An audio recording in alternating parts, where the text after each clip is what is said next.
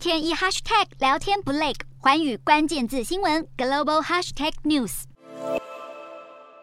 民众手举标语，大声抗议。国际货币基金组织的代表团二十号在斯里兰卡展开纾困谈判。不满经济危机的愤怒民众走上街头，呼吁总统下台负责。政府经济管理不当，加上新冠疫情冲击，造成有两千两百万人口的南亚岛国斯里兰卡面临七十年来最严重财务困难。由于外汇匮乏，导致斯里兰卡一些基本物资的进口停滞，包括重要的燃料、食物和药品。当地柴油和汽油持续短缺。引发民众不满情绪日益高涨，斯里兰卡四月起暂停偿还一百二十亿美元的外债，并寻求国际货币基金组织支援。而国际货币基金组织的团队将在为期十天的访问期间，与斯里兰卡政府官员会谈，敲定救助协议。不过，专家强调，这没有办法立即解决当前的问题。斯里兰卡的公债持有人预期，国际货币基金组织的这趟访问可以让外界更加清楚。斯里兰卡究竟能偿还多少债务，以及投资人可能会面临怎样的资产价值减损？